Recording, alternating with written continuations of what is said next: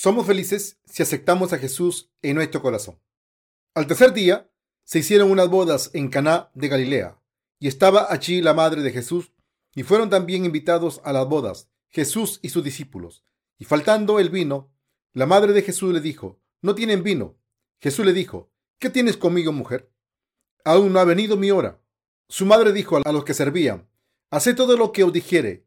Y estaban allí seis tinajas de piedra para agua conforme al rito de la purificación de los judíos, en cada una de las cuales cabían dos o tres cántaros. Jesús les dijo, llenad estas tinajas de agua, y las llenaron hasta arriba. Entonces les dijo, sacad ahora y llevadlo al maestresala, y lo llevaron. Cuando el maestresala probó el agua hecha vino, sin saber él de dónde era, aunque lo sabían los sirvientes que habían sacado el agua, llamó al esposo y le dijo, todo hombre sirve primero el buen vino, y cuando ya han bebido mucho, entonces el inferior, mas tú has reservado el buen vino hasta ahora. Este principio de señales hizo Jesús en Caná de Galilea y manifestó su gloria, y sus discípulos creyeron en él.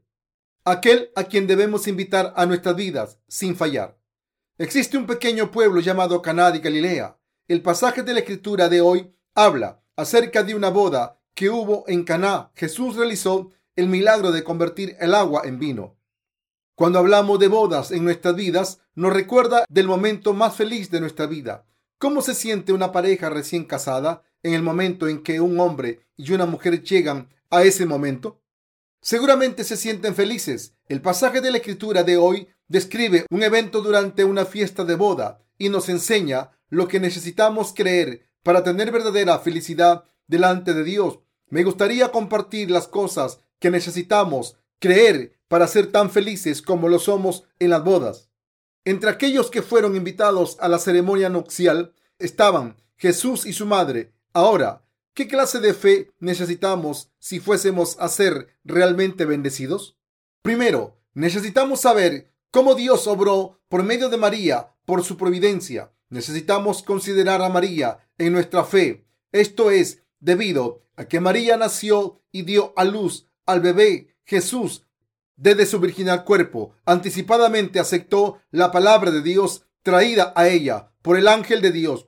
Esto significa que el unigénito Jesús no es meramente una criatura, sino el Dios Salvador, quien vino para liberar a los pecadores de todos sus pecados. María fue usada como un instrumento de Dios para venir a este mundo en semejanza de hombre. Esto fue profetizado en Isaías 7:14. Por tanto, el Señor mismo os dará señal. He aquí que la Virgen concebirá y dará a luz un hijo y llamará su nombre Emanuel. Debemos saber que Jesús es el Hijo de Dios. Esto es Dios mismo. Así, Jesús no es una criatura humana como nosotros, sino Dios, quien creó el universo y todo en él. Para liberarnos de todos nuestros pecados, Jesús vino a este mundo como el Hijo de Dios, el verdadero Dios y el Salvador Primero debemos tener la fe de que Jesús no es simplemente un hombre, sino Dios mismo. Solo cuando creemos en Jesús como Dios y Salvador, podrán nuestras almas ser felices y gozosas,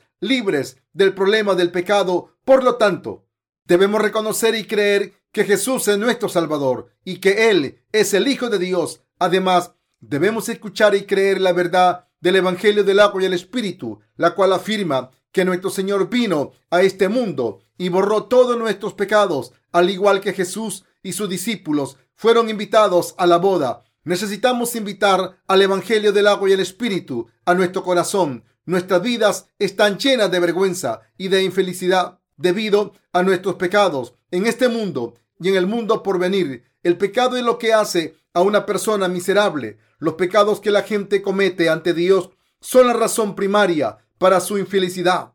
De hecho, debido a los pecados de la gente, toda clase de maldiciones, enfermedades y otras malas situaciones caen sobre ellos.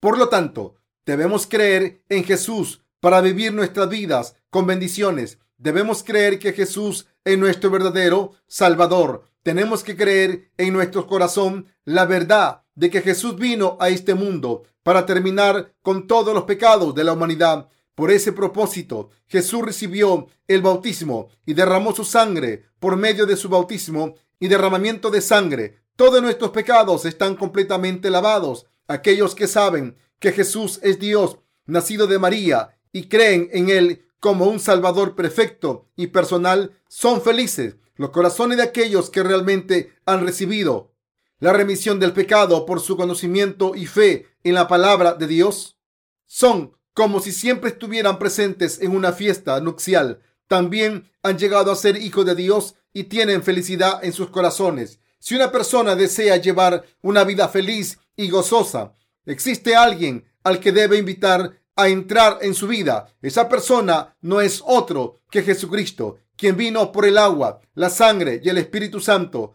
Primera de Juan 5, del 6 al 8. Necesitamos tener fe en nuestro corazón que el Evangelio del agua y el Espíritu de Jesús es la verdad. Debemos creer que Jesús ciertamente llevó todos nuestros pecados por el agua y que Él ha borrado completamente todos nuestros pecados con su sangre.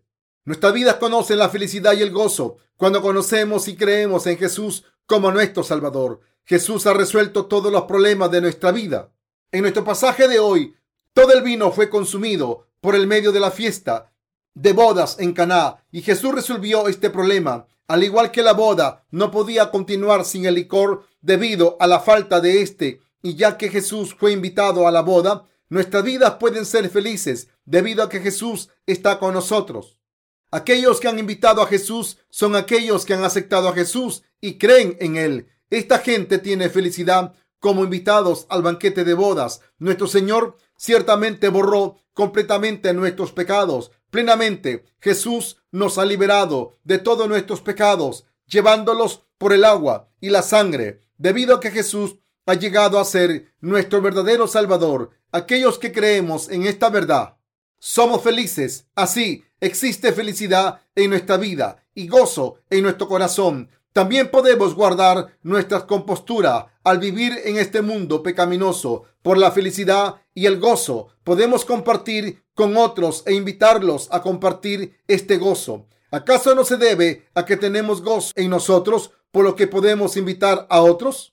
Si no estuviésemos gozosos, sino llenos de tristeza, ¿podríamos invitar a otros? Ciertamente aquellos que han tenido un encuentro con el Señor pueden invitar a otros a Él. También aquellos que pueden dar algo bueno pueden predicar el Evangelio, lo cual también es algo bueno. Así, para que nosotros seamos felices, primero necesitamos tener a Jesús en nuestro corazón. Debemos creer en Jesús, quien ha borrado todos nuestros pecados por el agua y por la sangre. Y si realmente deseamos ser felices, no solamente debemos tener a Jesús en nuestro corazón, sino además debemos tener también a sus discípulos. ¿A quién más debemos invitar después de tener un encuentro con Jesús? También debemos invitar a sus discípulos. Ellos son los seguidores del Señor en la iglesia de Dios. Cuando esos discípulos están presentes, estamos felices y gozosos a menos que nuestros corazones estén con los discípulos.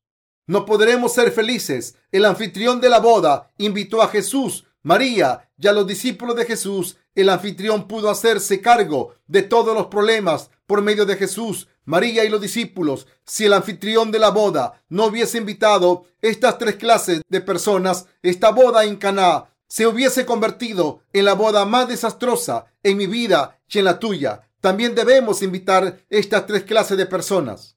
Jesús es el Hijo de Dios. Él no es simplemente un humano. Él es el creador del universo y de todo lo que hay en él. Aquel que ha creado las montañas, los cielos y la tierra y todos los animales en la naturaleza no es otro más que Jesús. La palabra Jesús significa Salvador y la palabra Cristo significa Rey de Reyes, puesto que puesto junto significa que Dios ha venido como nuestro Salvador para invitar a Jesús a nuestro corazón. Debemos creer que Jesús es el Hijo de Dios y que Él es el Salvador, quien ha borrado todos nuestros pecados. Y debemos estar con los discípulos para estar felices. En otras palabras, debemos tener comunión con los otros creyentes, nacidos de nuevo en la iglesia de Dios. Solo entonces serán resueltos todos nuestros problemas. Había mucho gozo en el banquete de bodas en Caná, pero la fiesta estaba amenazada. Cuando se le acabó el vino, los invitados preguntaron a los sirvientes por más vino, pero no quedaba nada. El vino simboliza el gozo. De hecho, una boda trae a la novia y al novio y a la familia de la novia y del novio, a los amigos y hasta a los invitados. Era un gran desastre que las barricas de vino se hubieran vaciado a la mitad de esta gozosa fiesta. Los invitados seguían llegando y ya no quedaba más vino. ¿Qué harías en esta situación? La situación es simbólica de nuestras vidas. Con frecuencia existen muchos problemas en nuestras vidas y aparece que no hay opciones disponibles para hacerse cargo de estos problemas. En tal caso, podemos decir que se nos han terminado las bendiciones.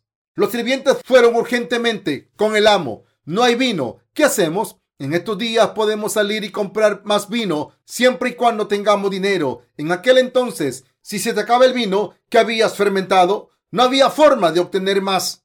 Así, el amo estaba sorprendido cuando escuchó esto y él habló con María. Es un gran problema, ya que se nos acabó el vino. Esto es absurdo. Nunca esperé tantos invitados. Esperaba menos invitados y aunque había preparado suficiente, debí haber preparado aún más y aún continúan llegando más invitados. ¿Qué hago?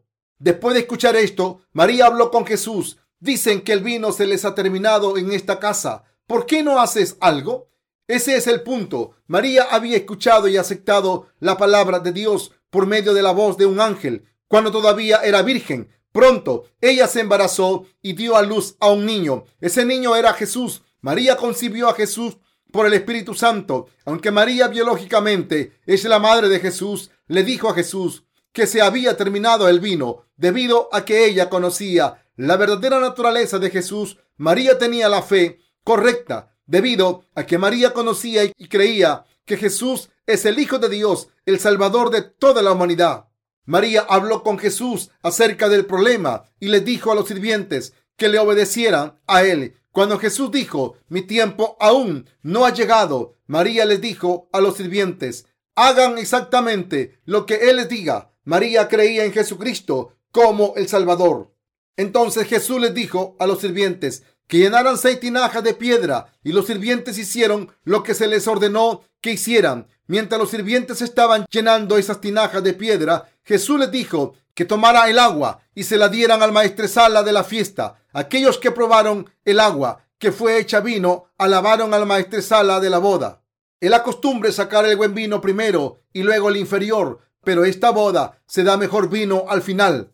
De hecho, cuando Jesús nos habla, debemos creer y hacer exactamente lo que se nos dice. Solo entonces el Señor obrará en nosotros y nos bendecirá. María, Jesús, los discípulos de Jesús, los sirvientes y los invitados son todos símbolos relevantes a nuestras vidas. Si pensamos en los invitados como los problemas en nuestras vidas, ¿quién será aquel que resolverá estos problemas? Sería Jesús. Entonces, ¿quién es la gente que probó primeramente el poder de Jesús? Serían los sirvientes. Los sirvientes hicieron lo que se les dijo, sin importar si tenía sentido para ellos o no, recordando la amonestación de María hagan lo que Jesús les dice. Los sirvientes obedecieron la orden de Jesús de llenar las tinajas, aun cuando se les dijo que dieran el agua al maestresala de la fiesta. Lo hicieron sin preguntar dos veces. Mientras obedecían, un milagro abundante tomó lugar. Me desagrada mucho mientras trabajo con nuestros compañeros trabajadores o con los hermanos y hermanas y se apresuran a decir sí o no y luego no hacen lo que se les dijo. Si pregunto, ¿por qué no lo están haciendo? Responden que no me obedecieron debido a que les dije que hicieran algo que no tiene sentido para ellos, algo que ellos no creen que es posible. Me frustro tanto cuando pasa eso. Tal vez se debe a que temen sentirse apenados. Responden, sí, con apariencia de obediencia, pero pronto llegan con una excusa por no seguir mis instrucciones. Algunos trabajadores se llenan de tantas excusas y problemas que eventualmente dicen que no lo harán después de intentar algo más con su propia habilidad sin lograr tener éxito. Eventualmente hacen lo que se les dijo. Así debemos tener en mente que podemos probar el poder y las bendiciones de Dios cuando hacemos lo que se nos dice, igual que hicieron los sirvientes en Caná, la gente que es como los sirvientes que hicieron lo que hicieron lo que Jesús les dijo que hicieran. Podrán primeramente probar las bendiciones de Dios. Nuestro Señor es Dios, es el Creador. Él es el Señor, quien creó el universo y todo en él. Para liberarnos de todos nuestros pecados temporalmente. Él vino en semejanza de hombre y Él nos liberó por el Evangelio del agua y el Espíritu. Si realmente deseamos probar estas bendiciones, debemos obedecerlo a Él, al igual que lo hicieron los sirvientes, ya sea que tenga sentido o no en nuestras pequeñas mentes. Tenemos que hacer lo que se nos dice para poder probar estas bendiciones. Cuando obedecemos, llevaremos una vida felices. Queridos compañeros creyentes, ¿desean vivir toda su vida feliz y gozosamente?